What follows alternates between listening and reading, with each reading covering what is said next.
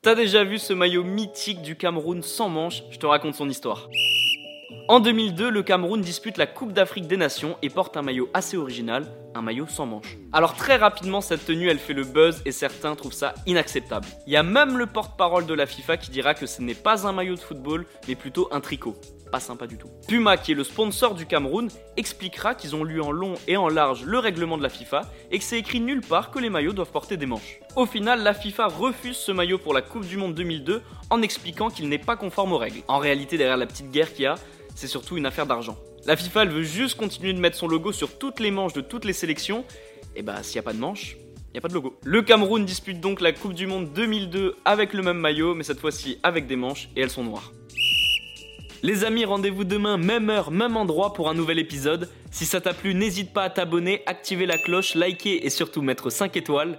Et oui, j'allais oublier, si t'as une question, peu importe laquelle, il n'y a jamais de questions bêtes, pose-la en commentaire et j'y répondrai dans un prochain épisode.